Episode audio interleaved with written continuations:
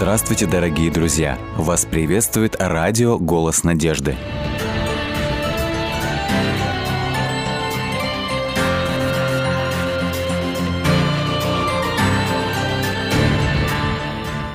Федор Михайлович Достоевский однажды написал такие слова. «Никакой наукой не составите общество, если нет благородного материала, живой и доброй воли, чтобы жить честно и любовно. Наука укажет выгоды и докажет только, что выгоднее всего быть честным. Приветствуем вас на программе «Вера, человек, судьба». Мы желаем, чтобы в нашей сегодняшней встрече вместе мы обсудили вопрос, на самом ли деле жить счастливо значит жить честно – Гость нашей программы Анна Колесникова из города Бишкека. Приветствуем вас. Здравствуйте. Анна, считаете ли вы на самом деле, что Достоевский прав и что жить счастливо – это жить честно? Я думаю, что в действительности слова великого русского а, писателя, они, их можно сказать, что они подтверждаются, потому что если человек живет нечестно, ни о каком счастье речи и быть не может. Легко ли быть честным в наше время? А, Наверное, нет. Потому что когда ты живешь в среде тех, кто постоянно обманывает, постоянно кривит душой, пытаясь какие-то выгоды для себя извлечь, то есть большое желание поступать так же, как и другие. Угу. Но все-таки Истинное счастье, наверное, в том, чтобы оставаться до конца честным. Оставаться честным. Я хочу попросить, чтобы вы продолжили э, ту фразу, которую я буду начинать. И таким образом мы чуть лучше за короткие несколько минут узнаем, э, кто вы по жизни и к чему вы стремитесь. Итак, когда утром я встаю, то первым делом... Целую своих детей. Замечательно. А когда дети меня достают, тогда я делаю глубокий вдох, и если уж очень тяжело, пытаюсь куда-то выйти, чтобы не нарубить дров. А, а выдох делаете после того, как вышли? Да. Понятно. Глубокий вдох и выходить из комнаты. Да. И потом только выдохнуть. Помогает? Чаще всего помогает. А когда у меня просят прощения, то я... Чувствую себя неловко, наверное, потому что эм, человек в этот момент становится таким уязвимым, таким вот Тот, кто ранимым. Просит. Да. И очень хочется поскорее этого человека обнять, и не остается следа никакой обиды, если она даже и была. Угу, угу. То есть а, оно ну, вам создает какой-то неуют, получается, да? Да, да. А каждый мужчина должен уметь. Что, по-вашему, должен уметь каждый мужчина? А, наверное, Вот тяжела мужская доля-то. Сложно сказать. Сложно наверное, сказать. Да. Хорошо. Тогда, а каждая женщина? Каждая женщина должна уметь находить подход к мужчине. Замечательно. Это не страшно, что вы не, не, как-то смутились, что что должен уметь мужчина. Вы же не мужчина, а да. вот за женщину замечательно. Когда мне бывает грустно, тогда я... Сажусь за фортепиано и играю. А, я никогда не жалела, что О чем вы никогда не жалели? Я никогда не жалела о том, что в моей жизни бывали очень сложные моменты, потому что через них э, я научилась, э, я становилась сильнее. Спасибо. Спасибо, Анна, за такие откровенные ответы на некоторые не совсем простые вопросы. Но вы были, по крайней мере, в этих ответах весьма честны. Это э, написано на вашем лице, в общем-то, и никакого смущения здесь не было. А э, позвольте тогда спросить, вот э, в сегодняшнем обществе а, богатые люди делают иногда большие подарки, спонсируют какие-то благотворительные проекты. Вот это хорошо, если их бизнес при этом нечестный. Как вы оцените это? Вот, э, скажем, там операция больному ребенку, нигде не найти денег, родители приходят, и этот человек говорит, хорошо, я оплачу. Или там детский садик, который почти развалился, спонсор находится, но все понимают, что этот спонсор, в общем-то, по жизни не честный бизнес ведет. Вот то, что он делает, это хорошо или плохо? Или как вот вы оцениваете такие поступки? Вы знаете, наверное, здесь э, встречный вопрос можно задать. А с какой целью спонсор – жертвует эти деньги. Значит, у него какие-то есть, может быть, угрызение совести по поводу нечестного, нечестного зарабатывания этих денег. И он угу. хочет каким-то образом, ну, в кавычках сказать, откупиться от э, той вины, которая на нем лежит. Наверное, это все-таки неправильно и нечестно, когда угу. таким образом деньги зарабатываются и тратятся они Хотя это очень, наверное, сложный вопрос. Да, это непростой вопрос. Потому что, в, может быть, в ту минуту, когда к нему обратились родители, он проникся их бедой о больном ребенке. Может быть, у него самого когда-то ребенок болел, и он сделал именно в этот шаг, в этот, шаг, в этот момент э, из чистых побуждений. Но, как и всякая нечестность, если она нечестность в бизнесе, если это нечестные заработанные деньги, то это плохо. Почему плохо? Может обеспечить себя, может обеспечить кого-то еще. Почему вы считаете, что лучше быть честным, чем а, ну, какими-то неправдами, но проложить дорогу в жизни, достичь цели, достичь высот, может быть, высот власти? Может быть, это все и хорошо, но что делать с той э, совестью, которая э, нечиста и неспокойна? Потому что каждый человек, который э, живет нечестно, который каким-либо образом обманывает или лукавит, или на, может быть, на крови, или через людей идет по головам, зарабатывая средства, он рано или поздно все равно приходит к тому моменту, когда ощущает, что он а, нечестен перед Богом прежде всего. Угу. И вот это чувство, а, как бы он его не пытался потушить, оно все равно в нем присутствует. То есть как а, неспокойная совесть. Как кто-то выразился, что мы можем делать многое, что за спинами людей, но это всегда будет перед глазами у нашего Господа. Да. И вот от этого не уйти, от этого не, этого не избежать, ибо Господь видит. А, хорошо. Э, считаете ли вы, что человек честный, он всегда чем-то обделен в жизни? Скорее всего, да. Чаще чем? всего так получается. Чем, чем обделен э, честный и чем он богат? А, честный человек, наверное, обделен, скорее всего, каких-то финансовых благ. Угу. Чаще всего он страдает от э, нехватки, может быть, средств, чего-то еще, недостигнутых каких-то э, целей своих, потому что у него э, не всегда не было это средств на это, да, не было достаточно денег. Да, ну, наверное, счастлив человек, что у него есть просто то, что он имеет – и любой человек, особенно вот а, в советское время, когда моя вот э, подруга, ее мама работала на большом заводе еще в советские времена. И когда этот завод развалился, естественно, нечестность стала проявляться. Нету той власти, которая могла бы удерживать все это, контролировать, и все начинали воровать потихонечку. И она с такой гордостью своей дочери говорила, моей подруге, я никогда даже никакую железочку, ничего не брала, и я рада тому, что я осталась честной до конца. И мне не нужно, чтобы я что-то брала, потому что мне то, что у меня внутри, оно дороже мне. Она была христианкой или она была безбожницей? Нет, нет она, была, не, она не была христианкой. Не была христианкой. То есть э, люди честные э, встречаются в этой жизни. Да, И была ли она членом партии или не была, это другой вопрос, но в советское время приучали, говорили о том, что э, честность это лучше, только не было силы воспитать. Что, по-вашему, воспитывает или вот как можно привить честность вот детям? Ваши дети всегда вам правду говорят, Нет. кстати? Нет. Что вы бывает. делаете с ними, когда они вам соврали? Я им говорю, посмотри мне в глаза, и тогда я говорю, я посмотрю в глаза, и я увижу. И тогда э, мой сын начинает опускать глаза и улыбаться. Я говорю, Артем. Попался? Да. Он говорит, мама, откуда ты знаешь? Как ты в моих глазах это можешь увидеть?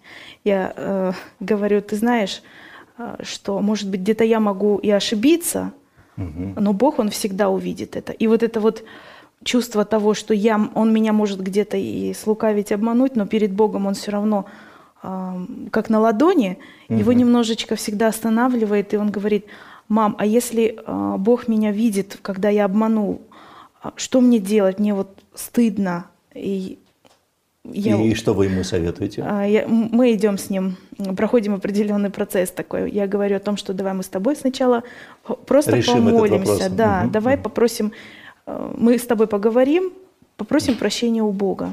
Вместе, а потом твоя личная должна быть молитва. У нас есть специальное место для молитвы, где они всегда свои молитвы покаяния, они вот в эту комнату заходят, в свою детскую. И вы не слышите, да, Нет, что... Мгм. они потом приходят, говорят, мам, я помолился, э, тебе стало легче, хорошо, ты веришь, что Иисус тебя простил? Да. И У вас э, много детей? двое у меня деток. Двое. Э, да. Сын и... Сын и дочка. Сын и дочка. Кто чаще обманывает, сын или Чаще сын. дочка? Чаще сын. Да. Э, Что, вы хотите сказать, что нечестность – это присуще мужчинам? Эм, ну, может Или быть... просто сын постарше? Нет, сын помладше. Сын помладше. И, так сказать, уже Да, и он, и он- Преуспел. И он, пытается как-то какими-то путями э, Слукавить, мягко слукавить, говоря. Да, есть в нем такое. вы наказываете своих детей за то, что они лукавят.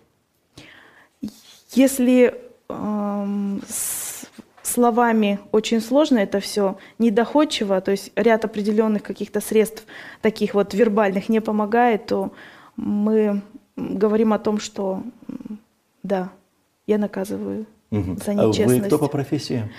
Я по профессии преподаватель. Педагог. Да. Э, Педагогично ли наказывать детей? Простите спросить вас как специалиста. Хочу спросить вас как специалиста, как педагога. Ну, может быть, не совсем педагогично наказывать именно физически детей, но своих детей, со своими детьми я это делаю, потому что а, я знаю, если упустишь время определенное, то дальше уже бесполезно будет это. Средство вот такого воспитания помогает привить э, детям вашим честность? Да, но с детьми надо говорить. Если э, он что-то сделал не так, где-то обманул, если ребенка э, просто поставить в угол, и, ну, то есть это не всегда может сработать, нужно поговорить и объяснить ему, что ты его любишь, и ты не хочешь, чтобы э, он так себя вел. И вот его обман, его лукавство, оно между мной и им ставит определенный какой-то разрыв в отношениях, потому что это какая-то пропасть получается между нами и между им и Богом. И объяснить почему. И скорее это, эту пропасть, э, Вот преодолеть. да, мостик перекинуть. Мостик перекинуть и перейти на другую сторону, где снова все честно, Да. открыто и Спо- и справедливо. спокойно. И спокойно. Да. Э, Честность и спокойство вы ставите как синонимы. Э, Да. Да. А вы неоднократно говорили о Боге, и хочу спросить, как давно вы знакомы с верой, с Богом, как давно вы вот христианские методы воспитания применяете к своим детям? В 2000 году я пришла к Богу, но... а, То есть вы не родились в христианской семье, Нет. Э, ваши родители были, как и все в Советском Союзе, воспитаны на идеях теории эволюции, Чарльз Дарвин с его обезьянками. Ну, вы знаете, мои родители особо в это все не верили, как они сами говорили, и, э, но другой альтернативы они пока не находили. Ам, Поэтому чему альтерна- учили в школе, с тем и соглашались. Да, то есть было равнодушное какое-то отношение ко всему. Особого интереса не было в моей семье ни к религии, ни к атеизму совершенно. То есть, Как все- у вас, воспитанный к, без всякой расположенности и особой расположенности к левым или к правым, э, к атеизму и безбожию или к вере, вдруг вот это озарение, и вы стали христианкой? А, Когда мне было, наверное, лет 8-9, ам, по телевизору показывали а, суперкнигу, если помните, мультфильм Да, был такой. да. И в конце всегда Эпоха давали... перестройка и первые, вот первые Да. э, такие лучи, которые засияли в царстве атеизма, это была суперкнига, которую с удовольствием смотрели, я, насколько помню, все, дети. взрослые. И- Не и только дети, но и взрослые. Да. И внизу давали адрес. И вы можете получить книги, там была реклама такая вот. Мы с сестренкой писали, наверное, два раза, и два раза нам давали, а, присылали такую яркую книгу, желтую, «Иисус, друг детей». И для меня были очень интересны эти истории, хотя особо я в них и не верила. Мне просто было интересно их читать. И вот на этом... С картинками красочные, да. картинками, да. Я И- помню эти книжки желтые. и сама, э, сама история об Иисусе, который был очень добр ко всем, как-то вот она близка была, и нра- нравились эти истории. И ну, на этом как бы мое познание о Боге, оно прекратилось. В 96 году у меня серьезно заболела мама, и мне, я, мне было лет э, 13, наверное, и они с папой как-то все по больницам, по операциям, и мне, мне с сестренкой пришлось вот на себя взять эту ответственность, и мы вместе жили с ней. Ходили в школу, и э, все началось с мамы, которая э, находилась в одном из периодов э, реабилитации дома, и пришли э, люди, которые продавали литературу. Религиозную, духовную. Религиозную. А мама к тому времени, вот в связи со своей болезнью, она стала больше задумываться о Боге. Она купила к тому времени уже Библию. В доме появилась Библия. Появилась. Она ее читала, но ничего не понимала. Я Библию даже, вот я видела, что она есть, но она меня никак не интересовала почему-то. И она приобрела у этих литературных евангелистов э, несколько книг. Я помню, это был христианский дом. И когда они уже уходили, она стала говорить, а у вас есть какие-то курсы, уроки по изучению Библии? А, И литературные евангелисты, муж с женой, сейчас это а, наш пастор со своей женой, они говорят, что мы хотим предложить вам, да, у нас есть, и договорились прийти на следующий день. Это было воскресенье, мама закрыла дверь, и папа с таким укором ее говорит, ты знаешь, сколько сейчас аферистов, они придут, а, там, Квартиру заберут. да, или деньги все выманят, тебя, да? говорит, стукнут чем-нибудь тяжелым. И все, и все, что есть, вынесут, и все, а ты даже знать не будешь. И вот она всю эту ночь переживала и думала, договорилась, что люди придут завтра. Как же она- Открыть им или не открыть, да? Да, и папа ушел утром на работу, она попросила нас остаться, детей. Она взяла молоток, положила его под подушку диванную на всякий случай. И пришла одна сестричка, его, ее зовут Аня, она вот как раз приходила, и она говорит о том, что э, и мой муж сегодня не пришел, я вот одна пришла, у нее большая-большая сумка. Моя мама тогда подумала, ну все, значит, он где-то там ждет. А она сейчас все вещи сложит? Да, сумка для Так, этого. за молотком потянулась уже, да? Действительно, это так. Она вот- Серьезно? она лежала рядом, потому что папа ее очень сильно настроил. А вы что в это время делали с сестренкой? Мы с сестренкой были в спальне и как бы все это так настороженно присматривались. Что же чтобы- сейчас будет? Да. К- к- что она извлечет из этого, из саквояжа своего большого, Когда да? она открыла, это была полная сумка книг. Потому что они же литературные евангелисты, они еще хотели потом э, книги э, продавать.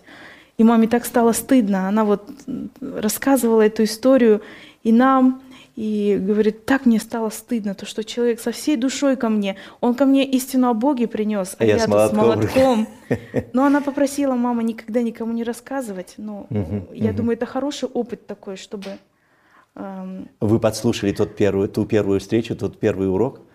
Да, с это был сестренкой? урок э, «Так Вот говорит вы не Библия». присутствовали рядом, вы где-то в другой комнате, да? Да, мы были в другой комнате. И я к тому времени искала, э, чем бы заняться летом. И мне очень интересовало шитье, кройка и шитье. И Аня говорит, у нас вот открылся курс новый при церкви, мы занимаемся, и мы набираем девочек, чтобы обучать. Мама говорит, так, давай иди. Я не хотела. Ну, церковь, как-то мне это все очень сильно э, напрягало. Как То я есть хоть молоток мама дом? отпустила, но у Она вас еще не доверилась. могла Да. уложить. Еще какое-то напряжение доверилась. И я пошла, и я нашла там новых друзей. Я, я сразу не нашла Бога в церкви, потому что я особо Бога и не искала. Но я нашла там друзей, я нашла там совместные, ам, совместное общение, совместные занятия спортом, встречи. А, Мы ездили вместе в горы. И самое главное, мне сказали, ты нам нужна, помоги нам играть на пианино, нам нужна. А вы Нам уже были, в то время это». уже имели некоторое Да, медицинское образование, музыкальное. да? Музыкальное. Мгм. И все. Я поняла, что я нужна. И вот эта дружба с новыми людьми, я поняла, что таких друзей у меня нету в мире. И я осталась. И со временем, когда вот на уроках субботней школы, а, в изучении уроков «Так говорит Библия», у меня стало открываться, что я в действительности я очень грешный человек. Хотя я приходила в церковь, наверное, в течение нескольких месяцев, считая, что я достаточно хороший человек. Ну что, ощущение приятное, чувствовать себя грешником, это Нет. значит чувство вины. Как избавиться?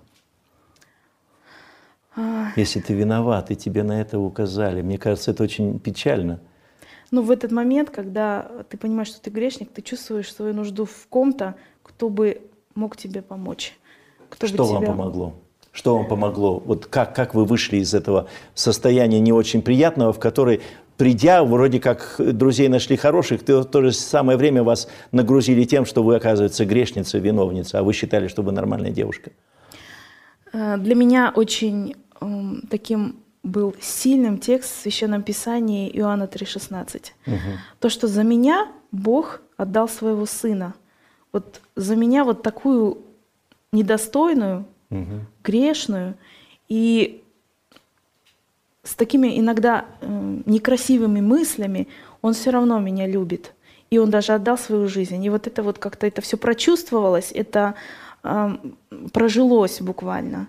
Вы поверили в то, что Бог прощает грешников? Да. Насколько, вот вы говорили про детей, что вы воспитываете их и учите, насколько вам вот этот первый опыт общения с Богом помог в жизни или сделал вашу жизнь другой? Это вот э, как мой сын, когда выходит из комнаты, говорит, мам, я помолился, э, ты чувствуешь легкость? Да. Вот угу. это состояние легкости, что за твоей, за твоей спиной нет этих камней, которые тебя просто давят, придавливают к земле, э, которые тормозят вообще твою жизнь, и ты, и ты дальнейшего смысла жизни не видишь, потому что, ну, как, как можно жить вот такая, какая ты есть? Вы Невозможно. сказали, что э, папа был против, чтобы эти люди, которые преподавали какие-то библейские уроки, приходили mm-hmm. к вам в дом и настроил маму, чтобы она с молотком, так сказать, встречала. А как он отнесся к тому, когда узнал, что вы стали посещать богослужение, вы стали интересоваться Библией, духовными вопросами? Сначала он так э, скептически на все это смотрел, ну, папа очень, у меня такой покладистый, мягкий человек, поэтому... Uh-huh. И он очень маме доверял, потому что мама очень умная женщина. Он знал, что никуда она э, в какие-то секты она э, не пойдет просто. Uh-huh. И потом в дальнейшем, когда мама приняла крещение, когда мы приняли крещение, он был очень рад. И своим друзьям, хотя он сам не посещает церковь, он всем своим друзьям говорил, те, которые искали Бога, а, вот вот в эту церковь ходите. Угу. Потому что глядя на вашу истина. жизнь, глядя на ваши отношения. Да. А считаете ли вы, что вера в Богу помогает а, строить лучшие отношения в семье? Конечно. Конечно, помогает. Потому что если бы а, если семья основана только на страсти какой-то там или каких-то ожиданий друг от друга, то Просто пройдет время какое-то, все это уляжется, успокоится. Если нет крепкой связи с Богом, то и нет крепкой связи друг с другом. А, традиционный вопрос, который я задаю гостям, приходящим на нашу программу, это вопрос о судьбе. А, считаете ли вы свою судьбу счастливой? Или вам бы лучше э, кое-что в жизни переписать и другой судьбой прожить эту жизнь? А, я считаю себя, что я очень счастливый человек. И моя судьба, она действительно счастливая. Но вот если бы у меня была бы возможность переписать свою судьбу, я бы это сделала вот в тех ошибках, которые я допустила. И я считаю, что все наши сложности в жизни, они э, даны нам для того, чтобы увидеть себя со стороны, чтобы посмотреть, что в нас есть такого, что на что мы очень часто не обращаем внимания и думаем, что с нами вот все нормально. А когда посмотришь на себя со стороны, и как ты вот в этой ситуации себя некрасиво повел, например, и ты думаешь, в действительности, да, очень хорошо, что так, такая ситуация случилась в моей жизни, или такая беда случилась. Иначе бы в другой ситуации я бы никогда себя вот так вот не узнал с этой стороны. То есть даже сложные ситуации, даже когда бывает больно, оказывается, это может быть хороший урок для нашего да. нравственного, духовного воспитания. Да. Э, для своих детей что вы больше всего желаете? Я бы желала, чтобы они никогда бы а, не искали бы того, э, что ищет этот мир. Потому что все удовольствия, вся красота, блеск, очень часто срабатывает вот этот синдром, когда все идут туда, и вроде бы и тебе туда тоже надо. Синдром толпы. Толпы. Угу. И дети очень подвержены этому. Потому что если дети а, остальные что-то едят, им тоже это хочется. Туда идут, им тоже хочется. Я бы хотела им пожелать, чтобы они смотрели вверх на то, что предлагает Господь. А как вы считаете, хватит мужества у них пойти вот не так, как все? Может быть, это будет то, что кто-то скажет, что они как белая ворона, но э, вы хотели бы, чтобы именно такой дорогой пошли. Да. Мужества хватит у них, как вы чувствуете? Я надеюсь, что хватит с Божьей помощью. Спасибо, Анна. Спасибо, что вы были сегодня с нами на этой программе. И спасибо за ваш откровенный разговор. Разговор о детях, разговор о семье, разговор о честности. Эм, хочу пожелать вам, чтобы вы никогда не жалели о том, что вы пошли путем честности, путем открытости, искренности. И Пусть Бог даст вам силы воспитать действительно свою дочь и своего сына, быть э, людьми открытыми, честными, Потому что для общества нашего, не всегда честного общества, для окружения нашего, это так важно, чтобы были те, кто остаются стоять на принципах, быть, будучи верными и э, своему слову, и верными Богу. А нашим зрителям хочу пожелать также найти в этом мире то, что сделает вас людьми искренними и честными, даже если вы до сих пор были теми, кто обманывал и вел нечестную жизнь. Даже если то, что э, было сделано нечестно, приносило вам удовольствие и радость, э, когда вы видели, что вы достигли через это успех в бизнесе ли, или просто э, то, что вас э, в обществе приняли за своего. Есть лучший путь. Есть путь, который предлагает нам Слово Божие. Это путь истины, правды, добра и честности. Поверьте, если даже этот путь несколько сложен. Нет лучшего, чем быть честным пред собой, честным пред обществом, в котором живешь, и честным пред Богом. Пусть ваша судьба – это будет судьба честного, искреннего человека. Храни вас Бог. Всего вам доброго. До свидания.